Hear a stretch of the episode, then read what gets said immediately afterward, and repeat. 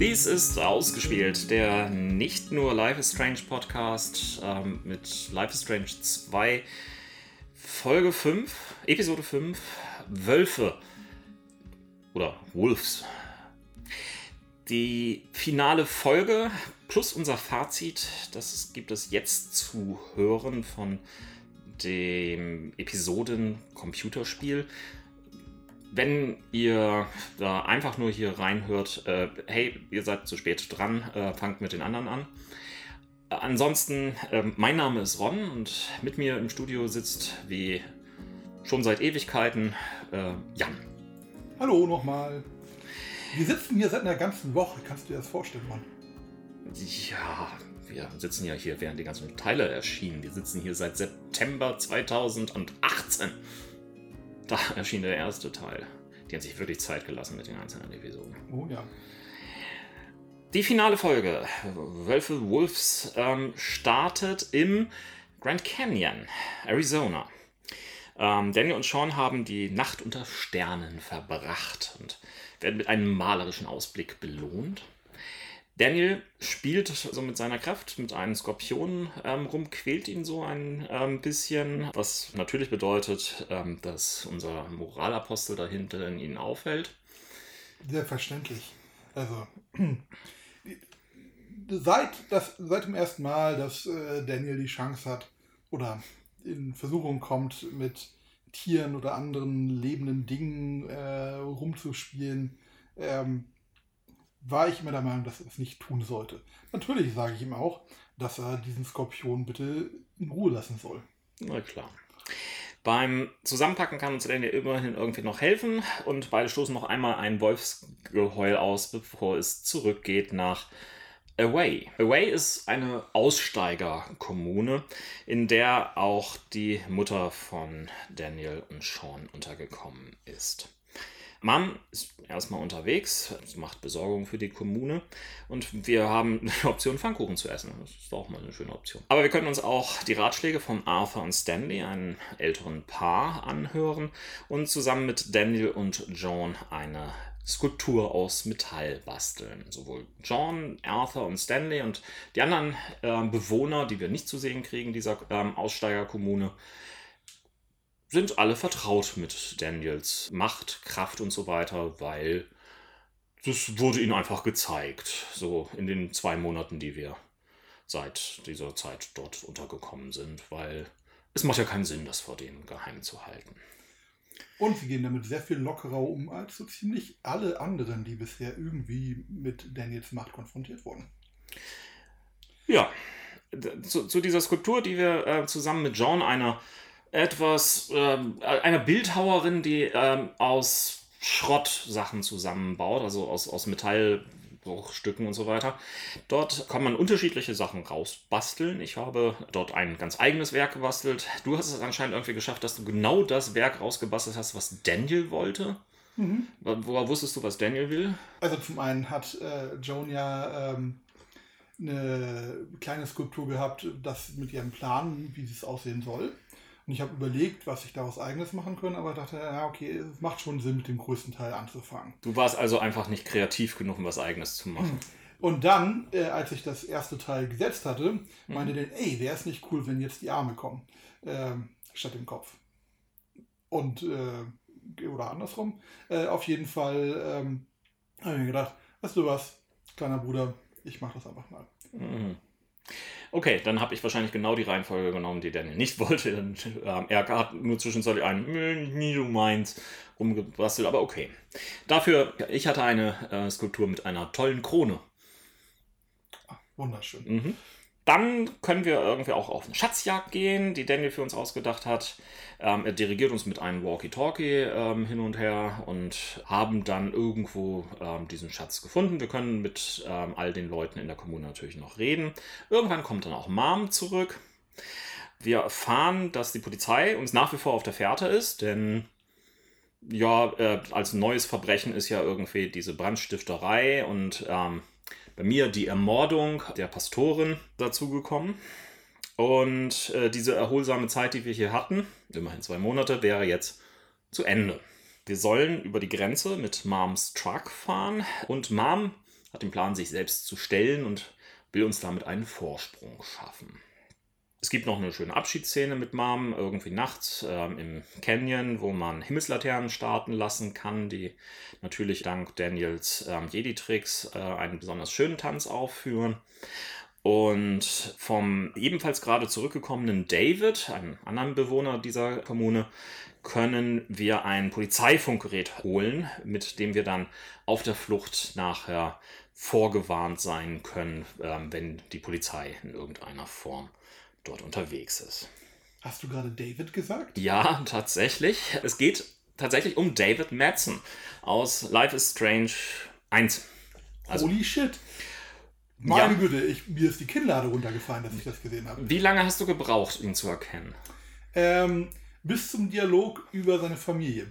Ach, tatsächlich. Genau, weil. Ich, ich, ich, ich war in der ersten, im ersten Dialog, den ich mit ihm hatte, bevor er noch irgendwie reingeschickt hatte, hatte ich plötzlich so ein. Nee, ne? Nee, das kann nicht sein.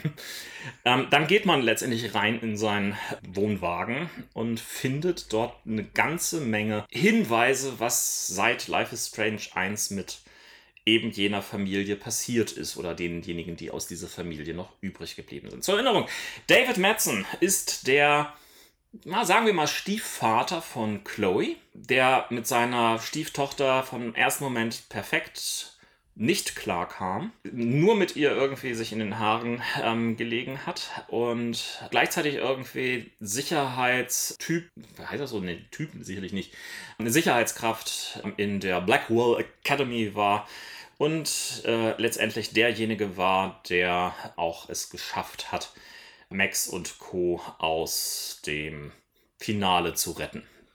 So, das war jetzt, waren jetzt genügend Nicht-Spoiler, glaube ich. Genau.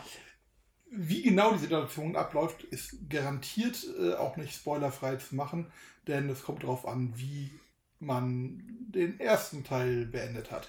Genau. Wir wissen ja, dass du irgendwie diesen ersten Teil anders im Spiel beendet hast. Oder zumindest für dieses Spiel hast du gesagt, dass Arcadia Bay nicht geopfert wurde. In der Tat. Genau. Ich, meins wurde geopfert. Insofern haben wir jetzt unterschiedliche Ergebnisse. Bei mir findet man einige Infos über seine ähm, Stieftochter. Man findet einen Dankesbrief von einer V. Chase, Victoria Chase, die relativ ausführlich irgendwie schreibt, nochmal von ihrem Gefühl, wie sie ihn dann plötzlich als großen Retter dort reinkommen sehen und mit ihren seinen starken Armen, man hat so ein bisschen das Gefühl, das ist äh, irgendwie eine unangenehme Sache. Mhm. Ähm, man findet auch Bilder von denen. Bei mir ist es zum einen ein Bild ähm, von ihm, Chloes Mom und Chloe selbst, sowie ein Bild von Chloe und Max. Und später gibt es noch ein Telefonat zu belauschen, das er mit Chloe führt. Wie viel, er telefoniert mit Chloe? Er okay. telefoniert mit Chloe und redet mit ihr über irgendeine so Ausstellung in New York, die Max wohl hätte oder so. Wow. Okay, ähm, ganz anderes Setting bei mir, denn ich, als der Name David zum ersten Mal aufkam, habe ich mir nichts dabei gedacht. Ne? Es gibt viele Leute, die David heißen, hier heißen. Und ich dachte auf den ersten Blick, das ist ein Typ mit langen Haaren und buntem Hemd und und ein Pferdeschwanz, der selbst irgendwie, wie, ähm, wie war das? Ein Pferdeschwanz, der, der, der selbst, ähm, der, der, der, der jungen Max noch irgendwie nicht gestanden hätte. Ja. Also. Und ähm, beim Aussehen ähm, dachte ich mir, ja, das, das Gesicht kommt mir auch irgendwie bekannt vor. Aber erst als im Dialog vorkam bei mir, dass er mit, äh, also nach, jetzt getrennt lebt von seiner vorherigen Frau, als die Tochter gestorben ist, da ist mir die Kinder drunter gekappt und oh mein Gott, das ist David, der hier aufgetaucht ist. Ja? Denn in meinem Ende ja, hat Max sich dazu entschieden, äh, die Zeit nicht zu verändern und zu dem, an dem Punkt, wo sie das erste Mal Chloe das Leben gerettet hat, das nicht zu tun. Chloe wird erschossen und dementsprechend ist Chloe halt auch in dieser Geschichte tot und es gab, das hat dann letztendlich dazu geführt, dass daran auch die Ehe mit Joyce auseinandergebrochen ist. Logischerweise gab es dann auch einen Telefonanruf, der nicht mit Chloe sein konnte, sondern mit Joyce. Und Worüber unterhalten sie sich? Sie unterhalten sich darüber, aufgrund der Möglichkeit, dass der Schütze, ähm, der Junge aus dem ersten Teil, potenziell freikommen könnte. Ja. und es um Anwälte geht und ähnliches. Mhm. Wow. Also die, diesen Flashback habe ich an dieser Stelle nicht erwartet. Ja. Machen wir kurz weiter. Wir haben dann die Möglichkeit, eine Nachricht an Karen, unsere Mutter, ähm, zu schreiben. Was du anscheinend gemacht hast, du hast eine Nachricht geschrieben, die eher, was hast du gesagt? Die eher so eine Art äh, Waffenstillstand schließt, ne? Genau, richtig, ja. Also mhm. es gab da bei diesem äh, Brief, den man schreibt, verschiedene Möglichkeiten der Anrede, des Inhalts und genau. der Verabschiedung. Und am Ende kam halt entweder eine sehr liebevolle Notiz raus oder eher eine etwas zurückhaltende, aber doch äh, freundliche Notiz, wie bei mir. Ähm, ja, ich habe eine sehr, äh, sehr caring, wie es hier irgendwie heißt, ähm, Notiz an ähm, Karen geschrieben, also eine sich kümmernde und äh, liebevolle Nachricht und sie danach zerrissen. Hm. Weil mir ist dann irgendwo, während ich es geschrieben habe, eingefallen, Moment, hier ist diese kurz davor, dass jetzt irgendwie die Polizei hierher kommt, alles irgendwie durchsucht und so weiter. Das ist vielleicht nicht die beste Idee, wenn ich da jetzt irgendwie die Polizei noch weiter auf unsere Fährte bringe. Äh, das ist auf jeden Fall gut nachgedacht, ja. Mhm. Deswegen habe ich sie geschrieben. Ich habe auch noch einen Screenshot meiner Nachricht, aber ich habe sie zerrissen. Danach kann man noch Tschüss sagen, ähm, was wir alle irgendwie brav gemacht haben. Wir haben auch noch die, äh, also wir können irgendwie Arthur und Stanley Tschüss sagen, wir können Joan Tschüss sagen und wir ähm, können Karen irgendwie noch umarmen, ähm, bevor wir gehen. Und äh, wir haben sogar die Möglichkeit, sie dabei Mom zu nennen. Hm, ja. Ähm, so ein ganz kleines Detail, was ähm, später noch relevant sein könnte zu Joan. Joan ähm, trägt, äh, also hat keine Haare, soweit wir das sehen können. Und mhm. auch wenn es nicht explizit gesagt wird, äh, hat es so den Eindruck, als wenn sie äh, Chemotherapie macht. Mhm. Ähm, und trägt so eine Weste mit äh, den klassischen LGBT-Farben. Ähm, das wird später nochmal also bei mir wurde es später nochmal kurz relevant. Okay. Ja, ähm, wir fahren dann also irgendwie mit dem Polizeiscanner in Anschlag zur Grenze. Der Zaun an der Grenze ist mittlerweile weit größer als angenommen. Dennoch gelingt es Daniel mit einiger Anstrengung, ein Loch da reinzureißen, mit dem man auch durch mit Moms Truck dort durchfahren kann. Aus heiterem Nichts trifft dann plötzlich ein Schuss Daniel. Dieser bricht zusammen. Zwei sogenannte amerikanische Patrioten, im weiteren Verlauf werden sie Vigilantes genannt, dass ich kein wirklich gutes deutsches Wort kenne, also Vigilanten. Also Dasselbe Wort, was sie auch für Superhelden benutzen. Äh, wait. Ja, weil, genau, also ähm, jemand, der Selbstjustiz übt. Mhm. Und diese Patrioten haben auf sie geschossen in der Annahme, sie wären illegale Einwanderer, denn sie haben ja extrem weit vor, davor weggeparkt und laufen jetzt zu dem Auto, was dort parkt. Also, ja, okay, machen wir weiter. Kurze Zeit später ähm, eskaliert die Situation natürlich schon. Irgendwann kommt dann allerdings die Grenzpolizei und macht so eine Mischung aus, sie rettet und inhaftiert uns. Die landen also wieder mal im Knast. Juhu. Genau. Wir sind direkt neben diesen, nennen wir sie Hillbillies, untergebracht. Zusammen mit einer Hochschwangeren und ihrem Mann, ähm, die gerade aus Mexiko illegal eingewandert sind, die gerade irgendwie hoffen, dass die Hochschwangere ihr Kind auf US-Boden gebären wird, denn dadurch wäre es ähm, per Gesetz tatsächlich US-Amerikaner. Es ist ein seltsames Gesetz, das sie dort in den USA haben. Aber das haben sehr viele Länder auf der Welt. Äh, wir in Deutschland haben es nur nicht. Genau. Insofern ist das für uns etwas komisch. Daniel ist selbst nicht da. Wir hören aber, dass er eben nicht ins Krankenhaus gebracht worden ist, ähm, sondern nur auf eine Krankenstation dort im ähm, Gefängnis, was uns ein bisschen hoffnungsvoller stimmt. Wir können uns mit den Flüchtlingen auf Spanisch unterhalten. Bis ähm, die Hillbillies dann irgendwann sich beschweren. Ja, man könnte sich auch mit den Hillbillies unterhalten, aber wer macht sowas?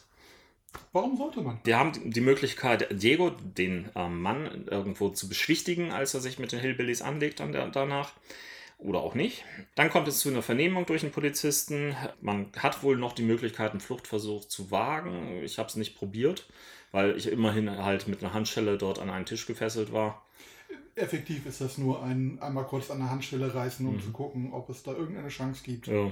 Ähm, tatsächlich dieses Verhör auch eher sanft, würde ich sagen. Mm, ich, ich, ich sehe das äh, vor allen Dingen als eine Art Zusammenfassung, was wird einem eigentlich genau alles vorgeworfen und ähm, ein Aufbau dieser, ja, äh, warum findet das eigentlich gerade alles statt. Mhm. Kurze Zeit später wird dann auch schon, äh, werden wir von Daniel gerettet, der äh, dort letztendlich mit seiner Kraft einbricht. Bei mir hat er den befragenden Polizisten einfach auch mal kurz zur Seite irgendwie weggeworfen. Also Tür auf, Ponk, auf, äh, Officer, Pfump eben an die Wand geworfen. Was ähm, machte dein braver Jedi? äh, bei mir hat er die Tür aufgebrochen und bei der Polizist stand dahinter, mhm. ist äh, dann äh, sich ausgenockt worden. Mhm. Ähm, und nachdem ähm, Daniel Sean bei mir befreit hat, äh, hat Sean sozusagen den Polizisten nochmal überprüft, einen Puls gefühlt und äh, besorgt nachgefragt, ob er denn auch in Ordnung sei. Oh Gott. Ja, ähm, danach haben wir die Möglichkeit, doch mal durch den Zellentrakt zu laufen, weil das ist der einzige Weg, den es hier gibt. Und haben die Möglichkeit, das mexikanische Paar zu befreien, was du gemacht hast, ich nicht. Ich wollte hier nur raus. Also mhm. jetzt auch noch irgendwie Zeit, irgendwie auf verschiedene Dialogoptionen zu klicken, fand ich blöd. Dann. Tatsächlich hat man auch die Möglichkeit gehabt, die Hillbillies rauszulassen. Richtig. Aber Wer macht sowas? Wenn man das macht, hat man auch noch die Möglichkeit, die Hillbillies in irgendeiner Form ähm, von Daniel äh, irgendwo verdreschen zu lassen und was auch immer. Man kann das auch selbst machen, weil, äh, ja, man kann ja auch selbst mal irgendwie sich rächen. Wir kommen in den nächsten Raum. Dort kommen uns zwei Polizisten entgegen. Wir stehen vorne, werden irgendwie mit Waffen bedroht und sie, sie kommen immer näher, kommen immer näher. Man hat dann verschiedene Möglichkeiten, irgendwo Poltergeist zu spielen, was effektiv nichts bringt. Und äh, letztendlich äh, ist, ist, ist quasi die einzige Möglichkeit, dass man sagt, Daniel, greif ein oder Daniel greift ein. Genau. Wieder in Mams Auto geht's zur Grenze. Und ja, wir kommen dann zur Grenze. Die ist vollgepackt mit Blaulicht und Rotlicht, ähm, weil amerikanische Polizeiwagen haben Blau- und Rotlicht. Also jedenfalls blinkenden ähm, Polizeiwagen, die praktischerweise jetzt auch von hinten kommen. Und das Wort, was du suchst, ist Straßensperre. Äh, ja, ist vielleicht auch eine Grenzsperre. Auf jeden Fall stehen sie dort mit angeschlagenen Waffen und ja, wir willkommen beim Showdown. Es gibt jetzt insgesamt sieben Optionen, wie das Ganze enden kann. Fangen wir mit Option 1 an. Diese Option 1 ihr erinnert euch vielleicht noch aus dem letzten Teil, ähm, guckt sich an, wie ist denn das Morallevel von Daniel, was er bisher vermittelt bekommen hat. Dabei gibt es die Möglichkeit, ein hohes Morallevel oder ein niedriges Morallevel. Dazu kommt eine andere Dimension, nämlich die, unsere Entscheidung, ob wir uns ergeben, aufgeben und uns gefangen nehmen lassen oder ob wir durchbrechen und Daniels Kraft. Ja, The Force Unleashen. Also. Danke, Ron. Punkt 1. Option 1. Ähm, also es gibt sieben Optionen, aber eigentlich sind es nur vier. Diese sieben Optionen äh, entstehen dadurch, ähm, dass es drei Unteroptionen gibt, die minimale Änderungen machen, aber auf die ich eher jeweils im Einzelnen noch eingehen werde. Option A ist Redemption. Wir geben auf und die Moral ist hoch. Spoiler, das war deine. Das war meine, genau. Folgendes passiert. Sean sagt, wir sind keine Kriminellen, wir sind nur Kids. Sie gehen mit nach oben gestreckten Händen aus dem Auto und ergeben sich. Agentin Flores ist da, um uns in Gewahrsam zu nehmen. Wir haben vorher auch schon gehört, wenn man sich ergibt, also egal was passiert, Daniel ist eigentlich zu jung, um äh, verurteilt zu werden. Mhm. Sean sagt eben, ähm, du bist kein kleiner Wolf mehr, vergiss nie, wer du bist. Und Cut to Black. Als nächste Szene gibt es eine Bildercollage an einer Pinnwand. Wir sehen dabei Daniel mit einem großen Welcome Home Daniel ähm, Schild im Hintergrund bei seinen Großeltern. Wir sehen die Brüder sich irgendwo umarmen. Daniel spielt mit Chris.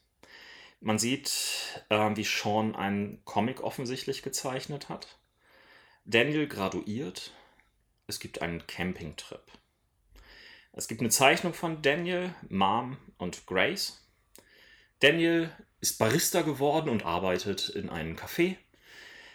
Und ähm, im Jahre 33 zieht Daniel offensichtlich äh, ähm, um. 15 Jahre später. Daniel und Karen, also Mom, holen Sean aus dem Knast ab. Es ist eine. Man sieht, wie Sean aus dem Gefängnis rauskommt, ein relativ gebrochener, älterer Mann geworden ist. Wie er in, in Empfang genommen wird. Ähm, Szenenwechsel. Man sieht ähm, die Straßen und den Wald in Washington, dort, wo sie einst ähm, wegen des Campingtrips waren und wo sie auch auf ihrer Flucht längst gekommen sind. Beide Brüder gehen wieder auf diesen Trekkingpfad. Sie campen zusammen. An derselben Stelle, wo sie schon das erste Mal auf der Flucht gecampt haben, auch genau. dem Stein. Aber dieses Mal ist es ähm, Daniel, der Geschichten erzählt, während Sean zusammengebrochen ähm, sitzt und eigentlich zu wenig in der Lage scheint. Beide verabschieden sich dann voneinander und fahren in getrennten Autos davon. Lediglich Daniel ruft noch einmal den Wolfsruf, bevor er sich die Autotür mit seiner Kraft öffnet und heult. Auch selber heult. Dann in die andere Richtung, offensichtlich nach Seattle, aufbricht. Hier gibt es noch eine alternative Szene kurz davor.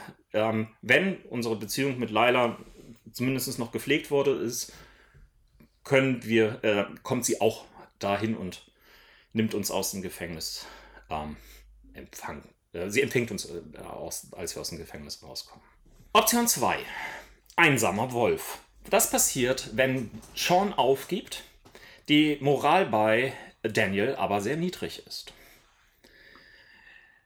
Sean will aufgeben, aber Daniel macht eine klare Ansage.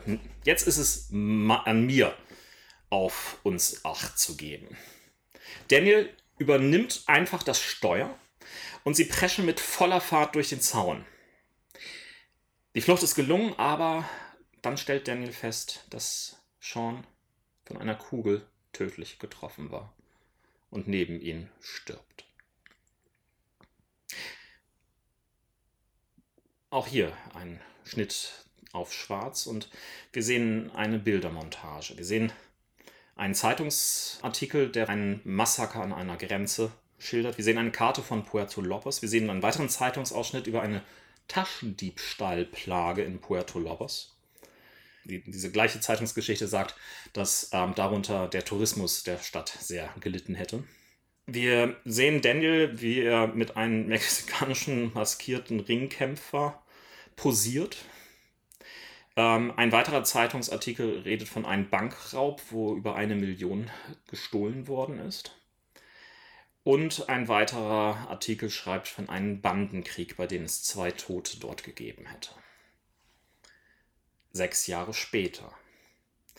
Daniel sitzt allein am Strand und zeichnet einen einsamen Wolf in ein Notizbuch. Seine Haare sind mittlerweile wasserstoffblondiert.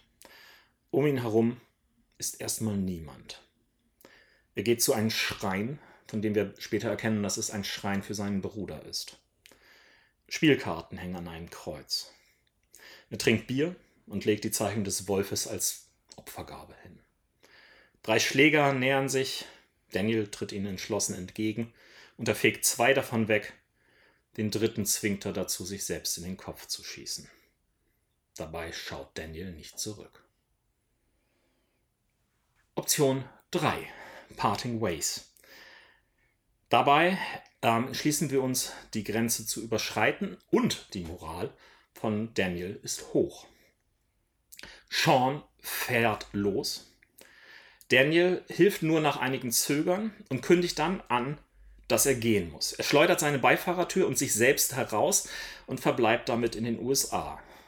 Hoffe, du bist glücklich in Mexiko. Daniel wird von der FBI-Agentin gefangen genommen und abgeführt. Schnitt auf schwarz. Wir sehen eine Bilder-Pinnwand. Daniel mit einem Welcome Home Daniel Zeichen bei den Großeltern. Weihnachten bei den Großeltern. Er bekommt einen Welpen geschenkt.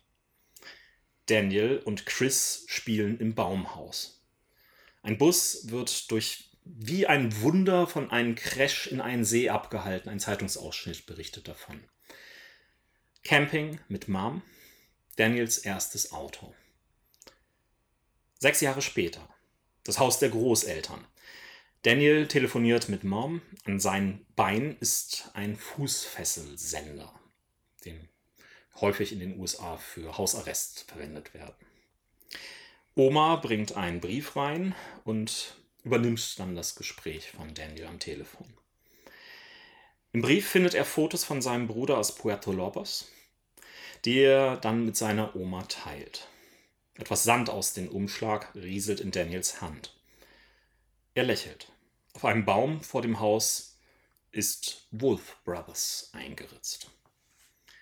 Hier gibt es noch zwei weitere Alternativen, denn bei den Fotos, die Sean aus Puerto Lobos sendet, gibt es noch zwei Untervarianten. Untervariante 1, man sieht Sean zusammen mit Cassidy auf einem der Fotos. Variante 2, man sieht Sean mit Finn zusammen auf einem der Fotos. Option 4. Blood Brothers.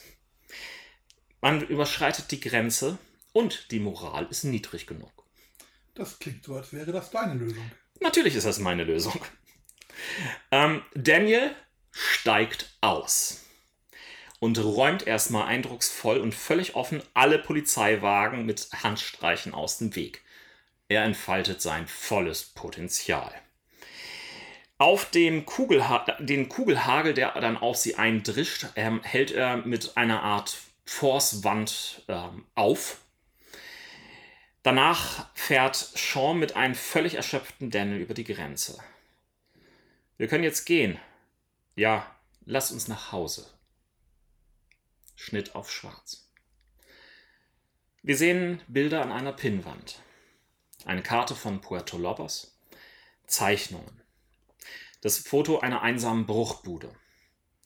Eine Comiczeichnung der Wolf Brothers, die dort gangstermäßig im Halbschatten stehen. Sehr bedrohlich. Ein Zeitungsartikel, der von einem Polizeieinsatz äh, und zwei Toten bei Bandenkriegen berichtet. Dann ein Foto der Bruchbude, die überarbeitet worden ist und jetzt Diaz Repair Shop heißt. Sechs Jahre später. Man sieht durch ein vergittertes Fenster den Strand. Man sieht an der Wand das alte T-Shirt, das Daniel so lange getragen hat, eingerahmt. Reparaturutensilien in der Werkstatt. Über einen Zeichen-Notizblock beugt sich nicht Sean, auch wenn man es erst auf den zweiten Blick erkennt, denn es ist Daniel. Dieser trägt ein um den Arm gewickeltes Halstuch, was Daniel auch die ganze Zeit getragen hatte. Er ist jetzt 16 Jahre alt. Er sieht seinen Bruder sehr, sehr ähnlich. Dieser Bruder wird aber in diesem Moment von drei Bandenmitgliedern mit Waffe bedroht. Was ein leichtes Spiel für Daniel ist. Dieser bricht dem Rebelsführer telekinetisch das Handgelenk mit seiner Waffe. Die drei Angreifer ergreifen die Flucht, teilweise humpelnd. Sean sammelt die Waffe auf. Vielleicht braucht er sie noch später und packt einen Geldkoffer in den Tresor zu vielen, vielen Geldbündeln. Beide gehen auf ihre Terrasse, trinken Bier. Sean trinkt, trägt nicht mehr seine Augenklappe. Sein linkes Auge ist rot und düster unterlaufen. Sean raucht eine Flippe und zündet sie mit dem Zippo an, das er die ganze Reise dabei hatte. Beide schauen den Sonnenuntergang an und legen sich brüderschaftlich die Hände auf die Schultern. Wir wissen jetzt, wer welches Ende hatte. Welches Ende findest du am schönsten? Uh, am schönsten? Das ist eine schwere Frage, Ron. Bist du mit deinem Ende denn zufrieden? Ähm, ich bin mit meinem Ende zufrieden, ja. Ähm, allein auch, weil ich ähm, wie üblich bei Life is Strange das Gefühl, dass ich dieses Ende doch noch frei wählen konnte. Aber wirklich glücklich bin ich auch mit meinem Ende nicht. Ähm, mein persönlicher Eindruck, egal wie man es dreht und wendet, wirklich ähm, so ein Happy End gibt es bei keinem der vier Ausgänge. Das ist auch nicht eine Geschichte, die ein Happy End braucht. Das stimmt. Ich komme nicht umher, das zu vergleichen mit Life is Strange 1. Ja? Life is Strange 1 war, was den Ausgang angeht, einfacher gestrickt. Es gab im Grunde genommen zwei große Enden, die in Varianten durch vorherige Entscheidungen noch modifiziert waren. Aber ähm, letztendlich war es halt die Frage, opfert man Chloe und rettet die Stadt oder opfert man die Stadt, um mit Chloe zusammen äh, dem Sonnenuntergang entgegenzuziehen. Hier ähm, geht es die ganze Zeit um das Verhältnis von Daniel und Sean und eigentlich eine Situation, die von Anfang an für die Tonne ist.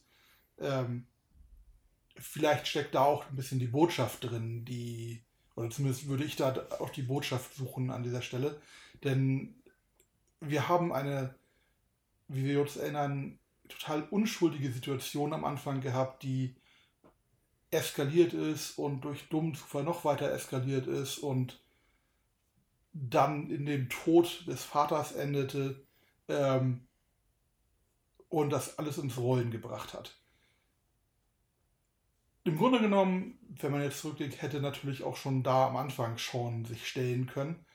Sean und Daniel wäre an der Stelle wahrscheinlich nicht viel weiter passiert, denn das, was dort geschehen ist, wie der Polizist gestorben ist, Sean oder Danny anzuhaften, ich sehe nicht, wie das irgendwie möglich gewesen wäre.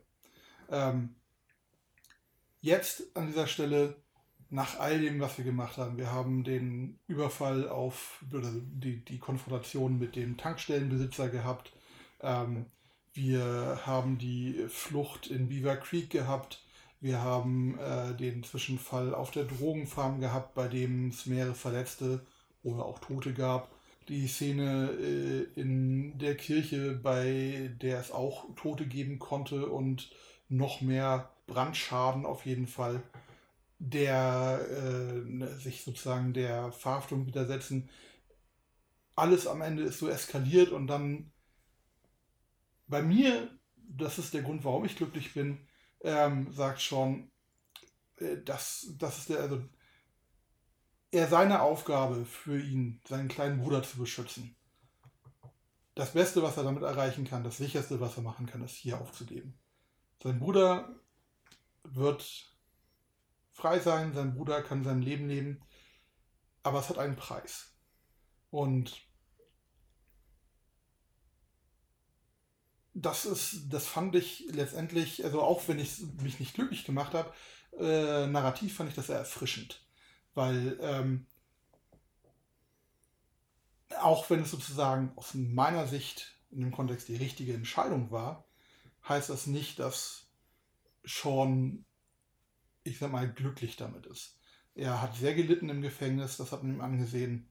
Ähm, und ist eigentlich, also zumindest so wie er am Anfang äh, dann, also durch diese Collage und die Montage dargestellt wird, gebrochen. Und auch wenn es auch, aber Daniel geht es gut.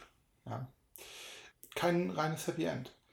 Die anderen Entscheidungen, die, gerade die Entscheidungen, die darin enden, dass Daniel ähm, oder auch Daniel und Sean zusammen ein Verbrecherleben in Mexiko führen, ähm, finde ich eigentlich eher unpassend. Ach. Also gerade das Ende, wo Sean mitmacht, ähm, weil äh, Sean eigentlich besser erzogen wurde. Ja, man hat zwischendurch die Entscheidung, äh, zum Beispiel den Tankstellenbesitzer dann auch noch das Zelt zu klauen und äh, dabei äh, tritt man ihn einmal, weil er sozusagen einen festhält es gab durchaus sozusagen Ansätze, wo das kriminelle Potenzial da war, aber letztendlich habe ich das die ganze Zeit nicht in Sean gesehen, dieses Verhalten. Gut, ich hatte auch nicht den sehr krassen Moment am Ende von Episode 4 wie du. wo ich die Wahl hatte, jemanden zu erschießen. Das hätte das vielleicht noch ein bisschen anders geprägt. Wenn man im ganzen Spiel sozusagen die aus meiner Sicht falschen Entscheidungen trifft und Daniel dann gewähren lässt, dass er äh, als schlecht erzogener Junge dann zu einem äh, kriminellen Leben kommt, gerade nachdem er sozusagen dann seinen Bruder verloren hat, der ja noch ein bisschen als Korrektiv äh, dann arbeiten konnte. Das ist schon nachvollziehbar ähm, als Ende, aber wirklich schön finde ich das auch nicht. Es ist eher eine sehr ähm, noir-esque äh, äh, letztendliche Endung des Ganzen. Ich habe da durchaus andere Meinung als du. Bitte. Ähm, ich habe lange, lange hin und her überlegt, welches Ende mir am meisten gefallen würde, wenn ich es nicht bekommen hätte. Bin ich natürlich auch so ein bisschen voreingenommen, dass es halt für mich das Ende war. Aber ich finde das Ende tatsächlich gerade von, von der Narrative am besten passend. Denn was wir hier haben, ist nicht ein Film noir oder irgendetwas, sondern es ist ein Road-Movie. Wir haben effektiv eine Geschichte, die mit einer Flucht startet und ein Verbrechen, das wir nicht begangen haben, werden immer mehr ein involviert in andere Verbrechen. Es ist eine Spirale, die nach unten geht, wo man sich nur sehr mühselig irgendwie hochhalten kann. Und kleiner Spoiler für einen Film, der viel zu alt ist. Thelma und Louise endet auch nicht damit, dass sie sich in irgendeiner Form ergeben und die mit die Hände hochhalten und aus dem Auto aussteigen. Deswegen ist für mich das Motiv der Bruderschaft, die Familie, die zusammenhält, komme was wolle, hier eigentlich das Wichtigste gewesen. Und für mich wäre ein Ende, wo beide wirklich voneinander richtig getrennt sind, wahrscheinlich am, am schwersten auszuhalten gewesen. Insofern, äh, mit deinem Ende hätte ich, hätte ich tatsächlich am meisten Probleme gehabt. ähm, gerade weil ich irgendwo gesehen habe, wie diese 15 Jahre Knast, die übrigens, und jetzt kommen wir gleich irgendwie zum Kritikpunkt, immer 15 Jahre sind, e, egal ob wir Lisbeth erschossen haben oder nicht. Dieses Ende ist ein, äh, ein Ende, wo die Brüder getrennt sind. Was ich schön finde an deinem Ende ist, dass er zum Schluss, ähm, dass sie getrennte Wege machen und Sean sich entschließt, in die Fußstapfen von Brody zu treten. Er fährt weiter und er ist jetzt selbst der weitere Entdecker von, von Menschen, von Abenteuern. Das ist das Einzige, was ich in deinem Ende noch schön finde. Zumal wir zwischenzeitlich auch in irgendeiner Form, wenn wir wollen, nachlesen können, dass Brody zwischenzeitlich selbst sesshaft geworden ist und irgendwie ein mit ähm, dem Tod seiner Eltern offensichtlich irgendwelche Erbsgeschichten irgendwo ähm, regeln musste und so weiter. Was ich aber trotzdem ganz scharf kritisiere, ist, dass ähm, vieles einfach nicht so wirklich Sinn macht. Ich habe schon gesagt, es ist egal, ob wir jetzt Lisbeth erschossen haben oder nicht. Es, äh, es ist egal, uns werden 15 Jahre angeheftet. Ich bin nicht sehr hundertprozentig, äh, äh nein, was heißt ich hundertprozentig? Ich bin eigentlich fast gar nicht irgendwie richtig informiert darüber, wie das Jugendstrafrecht in den USA funktioniert. Aber äh, Sean ist 18 meines, meiner Erinnerung nach und wird dann mal eben kurz zu 15 Jahren irgendwo verhaftet. Okay, bei meiner Variante kann ich es noch nachvollziehen. Er hat immerhin irgendwie jemanden umgebracht. Äh, bei deiner Variante, die es ja tatsächlich irgendwo in, äh, ähm, in, Anspruch nimmt, diese 15 Jahre, da hat er Lisbeth nicht umgebracht. Ähm, da hat er irgendwo an mehreren Geschichten teilgenommen, die nicht wirklich richtig erklärbar sind, wie sie denn irgendwie überhaupt entstanden sind. Er hat offensichtlich an, ja, er hat irgendwo in diesem Drogencamp gemacht, klar, das ist was, wo man in irgendeiner Form für dran ist. Und dann gibt es halt noch irgendwie dieses unerklärte, der unerklärte Tod des Polizisten. Also ja, ihm wurde was angehängt, aber dass das irgendwie 15 Jahre sind, okay, naja. Man darf nicht vergessen, dass seine sozusagen äh, kriminelle Geschichte sich zieht von dem Nordwesten bis in den Süden der USA. Ähm, ist immer die Frage, wo ihm was angeheftet wird und wo er für was auch immer verurteilt wird. Ja, ja, gut, okay, ähm, klar. Was ich Also, das ist ein Logikfehler, ähm, meines Erachtens, der nicht so wirklich gut aufgeklärt wird. Der andere ist ein viel, viel größerer. Ähm, sie verwenden eine gesamte Szene, um irgendwie diesen verdammten Zaun aufzusprengen, finden aber nachher nicht einen Weg dahin zurück. Warum fahren die nicht einfach da durch? Okay, vielleicht gehen sie davon aus, dass dort irgendwie ein, zwei Polizisten stehen und das Ganze beschützen. Aber verfickte Scheiße, sie gehen nicht davon aus, dass die, die, die Hauptgrenzzufahrt in irgendeiner Form blockiert sein könnte. Zumal sie im Polizeifunk das auch noch hören könnten. Oh, bitte. Also, sie fahren dahin nicht zurück, sondern sie haben, oh meine Güte, der Daniel hat sich anschießen lassen für, für, für diesen ganzen Scheiß. Und dann nutzen sie das nicht. Sie haben das Ganze gebaut oder entbaut, zerstört, auf, aufgemacht. Äh, nö, sie nehmen dann die, die Hauptgrenze, um nochmal irgendwie das. Ja. Ähm, du darfst nicht vergessen, es sind keine Leute mit langer Lebenserfahrung, die eine Entscheidung in absoluter Ruhe und Entspanntheit treffen. Das ist ein ist, ja, gut, Kind okay. und ein Teenager, die in Panikreaktionen da jetzt abhauen. Gut. Ähm, ähm, damit habe ich nicht so das Problem. Ist okay. Aber mein größter Kritikpunkt zählt nicht auf die beiden und auf deren Entscheidung, sondern ähm, auf die Frage, was sollte dieses Spiel uns eigentlich in irgendeiner Form demonstrieren und zeigen? Hm. Denn ähm, das hatte ich ja schon irgendwie bei der letzten Folge kurz angesprochen. Ähm, es startet äh, mit ähm, einem Rassismus-Dilemma. Rassismus spielt ähm, dann nachher auch wieder irgendwie eine Rolle bei ähm, diesen ähm, Garagentypen.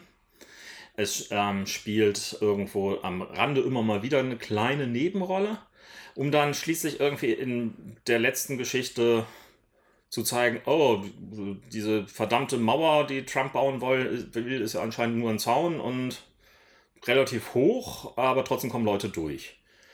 Äh, und ansonsten ist es nicht wichtig und wir zeigen dann irgendwie nur, dass Mexiko schöne Strände hat, plus äh, vielleicht kommen wir gar nicht dahin. ja, also ganz ehrlich, das hat mich ein bisschen sauer gemacht, weil ähm, ich habe mich irgendwie am Anfang auf ein, auf ein anderes Narrativ gefreut, was so die erste Episode eingeführt hat. Dass die zweite Episode einen ordentlichen Schlenker gemacht hat, war meines Erachtens für die Exposition wichtig, um neue Charaktere einzuführen, irgendwie klarzumachen, was soll das irgendwie mit ähm, der verschollenen Mutter irgendwie auf sich haben ähm, und so weiter. Und es hat ja auch eine relativ schöne Verbindung und Brückenschlag zu den Captain. Verdammt, wie hieß er? The Awesome Adventures of Captain Spirit. Ja, danke. Ähm, ich will mal Captain Awesome sagen, ich weiß auch nicht. ähm, geschlagen. Deswegen war ich vom zweiten Teil zwar schon ein bisschen irgendwo vom, vom, vom Tempo rausnehmen enttäuscht, aber ich fand es noch ganz okay. Die dritte Geschichte, ja, hatte für mich irgendwie so, so den, den Ton, ähm, jetzt geht es irgendwie darum, dass wir uns auch mal irgendwie ein bisschen um Sean kümmern und ähm, der in irgendeiner Form entdeckt, dass er selbst auch noch Bedarfe hat und auch irgendetwas ähm, hat, was er ausleben kann. Und ich habe ja mittlerweile auch in irgendeiner Form die äh, dargestellte ähm, Sexszene, die ja absolut unbeholfen ist und so mal wirklich richtig da ist und nicht irgendwo ähm, so typisch, sondern halt sich authentisch anfühlt. Oder halt auch das, ähm, was sich damit finde, irgendwie anbahnt und so weiter. Es ist alles durchaus ähm, nicht, nicht, unwichtig, um das Ganze zu zeigen. Aber das wird dann in der vierten Episode nochmal wieder runtergezogen mit, mit irgendwie so einer relativ laschen Standard-Story, die irgendwie sich ein nicht besonders kreativer Spielleiter beim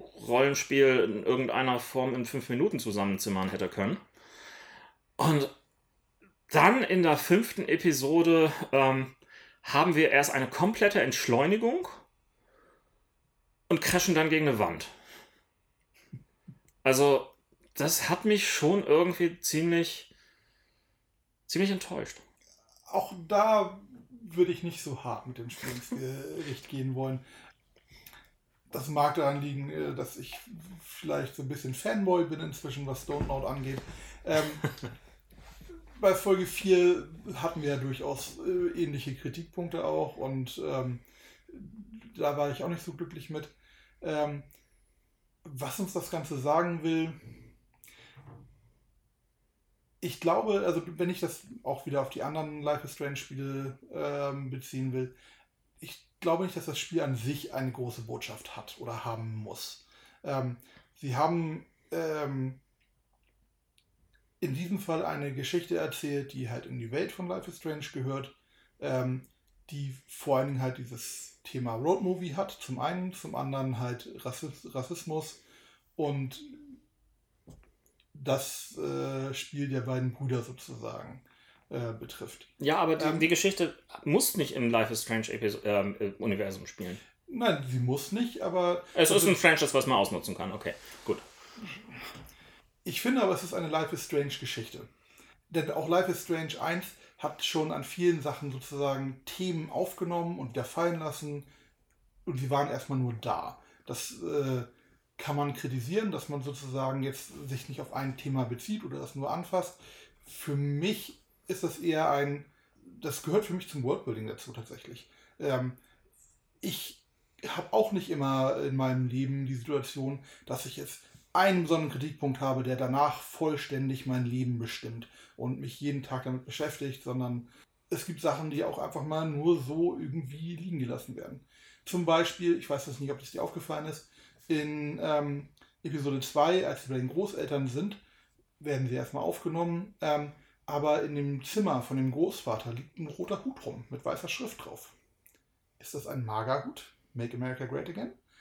Ist das so, dass die Großeltern ähm, in einer etwas bizarren Rolle sind, wo sie vielleicht Trump-Anhänger sind, aber gleichzeitig mhm. ähm, äh, sozusagen mexikanische Enkelkinder haben? fand ich spannend, einfach nur diesen Gedanken da reinzubringen. Ähm, als sie dann äh, auch in Folge 2 da schon auf dem Weihnachtsmarkt sind, gab es dann auch Gespräche über die ähm, über Cassidy und Finn äh, und äh, über Leute, die da nicht hingehören. Ich finde, der ganze Rassismus-Thema hat sich zumindest auch äh, durch Folge 2 gut durchgezogen ähm, und das Ganze mit beeinflusst. Aber das heißt für mich nicht, dass es am Ende sozusagen darum geht, jetzt eine Botschaft äh, gegen Rassismus zu bringen. Wobei das Bild, wie Sean und Daniel vor der Wand stehen, vor der Mauer stehen und einfach ein großes Loch reinbrechen, äh, da, da musste ich, da habe ich schon mich sehr gefreut in dem Moment. Aber das mag meine persönlichen politischen Einstellungen treffen. Ja, das ist ja schön, aber das ist, das ist Chekhovs Loch. Es wird nur nicht genutzt. Es müsste genutzt werden. Und sei es nur, dass man in irgendeinen Artikel nachher liest, irgendwie äh, durch ein äh, Loch, was irgendwie entstanden ist, kamen tausende Immigranten in die USA oder sonst was. Ich weiß es ja nicht. Aber es war einfach so nur dafür da, dass Daniel nochmal irgendwie von, von Hillbillies angeschossen werden konnte. Gut, aber okay. Das, ist, aber das, das, gehört aber doch auch. Ja, okay. Ja, also, ähm, du hast gesagt, du magst allgemein Don't Not Spiele. Ich mag allgemein Don't Not Spiele. Welche hattest du denn noch gespielt? Ähm, ich habe noch auf der Liste zu spielen äh, Vampir. Auf jeden Fall. Mhm. Ähm, das habe ich bereits gespielt. Ich fand es so okay. Ja.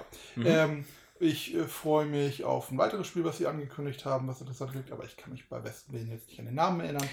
Ähm, ich habe es mir in die Shownotes aufgeschrieben. Gut, aber äh, bevor wir dazu kommen, äh, wollte ich noch äh, eine Sache ansprechen, die ich vorhin kurz äh, aufgemacht habe. Äh, wenn du dich in die Weste erinnerst von Joan. Ähm, ja. In der Szene, ähm, wo äh, Daniel und Karen Sean aus dem Gefängnis abholen, ja. bei mir, trägt Karen diese Weste. Diese über 15 Jahre alte Weste. Mhm in A Way äh, gab es äh, diese Interaktion auch zwischen Joan und Karen. Mhm. Und da hat man, wie ich finde, eine sehr liebevolle Beziehung auch gespürt. Mhm. Unter Freundinnen vielleicht auch mehr, wer weiß. Aber auch gesehen, dass Joan krank ist und wahrscheinlich mhm. Chemotherapie hat. Allein schon dieses Detail, dass danach die Weste auftaucht und einem so viel mitverrät, dass die Mutter jetzt die Weste trägt, nicht mehr Joan, heißt, dass sie tot ist wahrscheinlich und was sie für sie bedeutet hat. Oder es heißt einfach nur, dass die Macher kein Budget mehr hatten und Grafiken nochmal wieder benutzt haben.